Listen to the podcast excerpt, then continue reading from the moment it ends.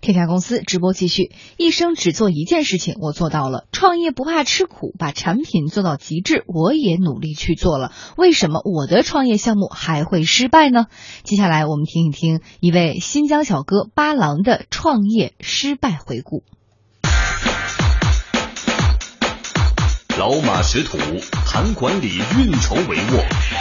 新人生猛，论经营，风雨兼程。重力加速度，一档以勇气呈现管理智慧的节目。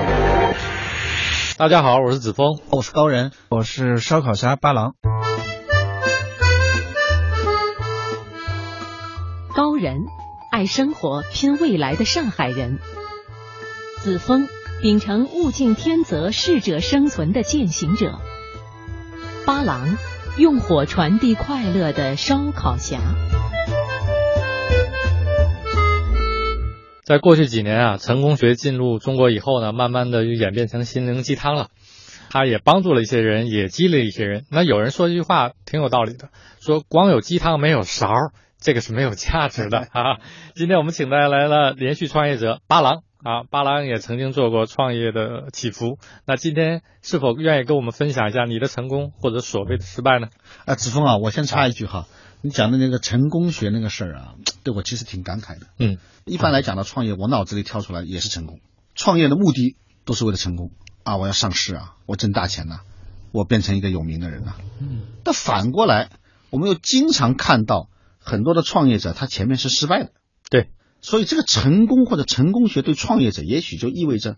很不一样的一个经历了。我其实是有点反感那些在机场、火车站里面那个一看录像就哈嗨，我教我大家是最好怎么做的，我是啊最棒的，我最棒的。 嗯嗯，那正好今天烧烤侠巴郎坐在我们面前，我今天就不想让他讲他现在怎么成功，我们让他讲讲他第一次怎么赔钱那个事儿。其实是这样，我跟您的看法是一样的。我特别不喜欢跟别人讲成功的东西，啊因为我觉得我自己也看很多关于成功学的书，啊我还跟很多这个比较成功的人去学习、去沟通。啊但是我发现这个成功这个东西你是学不来的，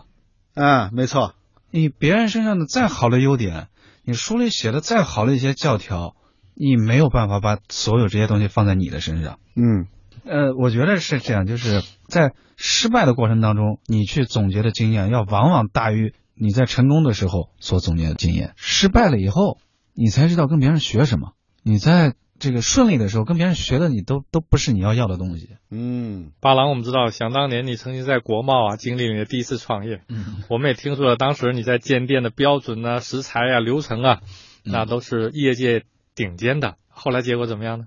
结果很悲惨。 你做了多久第一次？呃，半年做了什么东西？做了一个新疆小吃叫凉皮儿，啊，把所以凉大家伙都知道凉皮儿这个东西。当当时我就想把凉皮儿做得好一点。啊做的有品质一点。嗯嗯，我觉得这个事情的失败，其实跟一开始的心态是有关系的。嗯，呃，我从零四年到北京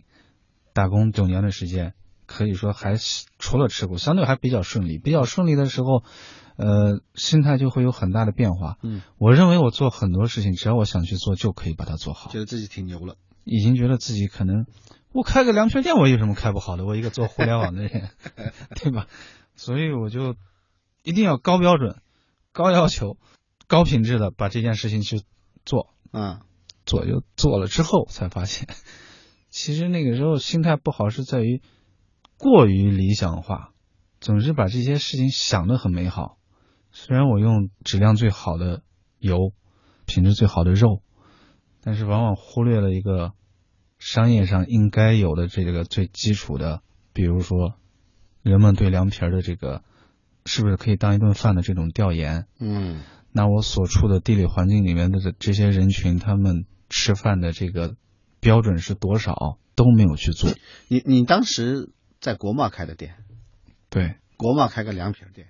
一百五十平米的凉皮店，一百五十平米的凉皮儿，还听着蛮高大上。所以在最开始的时候，只是一腔热情，完全没有考虑到这个产品适不适合市场。嗯那这个产品那么高的品质，那么高的成本，适不适合收入成正比？嗯，都没有去考虑，只是觉得我能把它做好而已。觉得自己还挺牛的，嗯自己呢在互联网公司做了几年，这些事情我还不 会吗？所以这个里对面，这个里面就会有一些被成功学去影响的，比如说你要把产品做到极致， 比如说你要按成功学上讲的很多，你要很勤劳啊，嗯你要亲力亲为啊，嗯你要感染你的团队啊，嗯，这些都是按照成功学上所讲的和书本上所讲的去做了。你做了吗？我早晨六点起来做凉皮儿，啊做到七点啊装车，八点出发，九点到凉皮儿店，十点开始卖，卖到下午五六点收摊，嗯然后回到厨房再去准备第二天要卖的东西。夜里十二点到家，我天！早晨六点再起来。所以你不能说你不勤奋了， 就不能说你不刻苦了。我在对凉皮儿当时的这个每一个环节的细节的把控上都是亲力亲为，比如说还讲对员工要好，啊，你懂吧？对我要让每个员工感觉自己做做的是一件很有价值，很有有 价值的事成就情。感，对，有一次我记得很很清楚，有一次是这样，就是那天是个周末，嗯，凉皮儿有剩了，嗯，剩了之后，我的员工跟我讲说，那个这个就放不要了着，明天还能用啊，。明天还能卖，嗯我说绝对不可以，嗯将近五十斤的凉皮儿，我就全部倒了。嗯到了之后，当然我这个是发自内心的。嗯，第二个目的也是给员工做一个榜样。嗯，我就说品质这个东西是不能变，我赔都不可以能含糊的嗯这个事儿绝不含糊。是那这种感染力给到员工，员工也是很受鼓舞的，很受啊当鼓时舞，很受觉得哎，鼓舞跟着的，这个老板一定能干出一些事情的。是的，但我觉得这些东西真的都是教条的东西，都是从成功学上从别人嘴里学来的东西，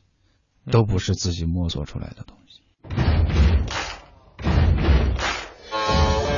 重力加速度，以勇气呈现管理智慧。给你的启示是什么？给我的启示，现在我我我，这是我在这个录音棚里面见了大概那么多的创业者，第一次有人跟我讲这个话。所谓把产品做到极致是别人教我的，可是我失败了。所谓我用自己的行动认不认真的去感染我的员工，给他们做出榜样，我也这么去做了，可是也没有用。我不能说那些东西是没有用的，那些东西是有用的，可是那些东西，那些成功学的那些榜样的东西，它就不应该是教条的，它就得应该按照你自己创业的实际情况去做的。所以从巴郎刚才的描述里面，我们所有创业者身上的特质它都有：勤奋、刻苦、努力、以身作则、带领团队，把产品做到极致，它哪样没有？从管理学意义上，你做的应该很好，可是恰恰最后的结果就不那么好。所以巴郎，你得再告诉告诉我们，以及告诉告诉我们听众朋友，我们再来看看他当时的那么不成功，里面有些什么样的原因在里头。原因这个东西，我觉得其实是个综合的，嗯这个没有办法讲太多的东西了。嗯，这个里面有个人的心态问题，嗯有方式方法的问题，嗯有对市场考虑不成熟的问题，嗯呃，有过于高估自己的产品的问题，嗯很多，特别特别多。嗯，但是我觉得，其实我想讲的是，从这次的失败，我总结出了更有利的东西。是的，那第一个呢，我觉得是，其实每一个创业者最应该先找到的是自己的优势到底在哪里。嗯比如之前我就觉得凉皮儿这个东西是一个，呃，大家都爱吃又方便，我容易标准化的一个产品。我认为这个东西适合我来做。对。但实际上，我发现不是这样。嗯那个时候我还没有找到自己的优势在哪里。现在我知道我的优点在哪里，我知道我做什么样的东西更擅长的时候，我才做出了选择烧烤侠这个项目的这一步。明白。嗯就是先找到优势，才知道怎么去选择。然后第二个就是不要有太高的理想化的这个这个想法在做事情上，嗯因为你过于理想化的时候，你会把这个事情做的铺的很大，做的很开。特别是我们刚刚创业的时候，对，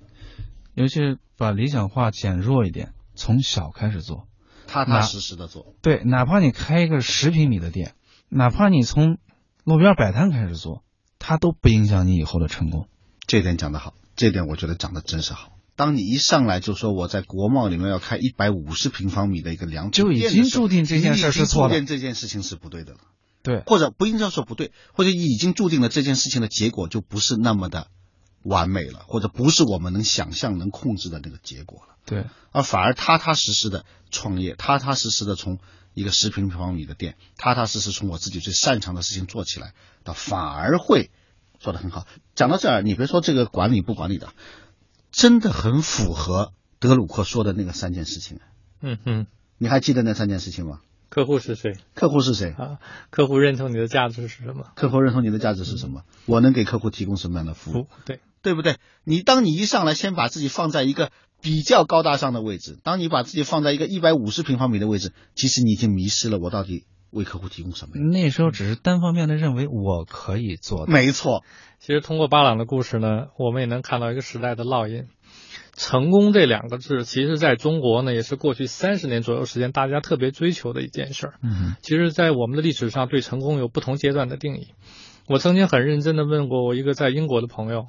我说，在你国外生活的期间，你所接触的人，人家是怎么定义成功的？嗯，他说呢，他眼中的英国人定义成功特别简单，能够自食其力，不拿政府的救济，能够组建你的家庭，有一份稳定的工作，说就已经很成功了。嗯，所以呢，成功在生活中体现不同的我们的价值的一个定位。二一个关于成功学进入中国，如果从一个学科的角度来说呢，它有两个概念，一个叫科学性，它代表了规律；二一个叫可行性。嗯，那我们更多的是看到人家成功所谓的规律，规律性，啊，但是忘了放到自己身上，以及结合周边环境，它有个可行性的问题。对对对对啊，对所以呢，祝愿创业者走在创业的路上，既要尊重我们前人的总结下来的规律，又要考虑身边的优势和自己的特长，来满足自己发展的可行性。欢迎大家在微信公众号里搜索“重力加速度”，三人为重的重，重力加速度，或者输入“加速度”的拼音全拼 G I A S U D U 一二三四五，就能关注我们的公众号了。在公众号节目点播一栏的最新一期中，请点击本期互动，留下您宝贵的意见和建议，或者点击高级会员功能注册，留下您的联系方式。参与本期节目互动或者注册的听众朋友，将有机会获得由烧烤侠提供的健康水杯。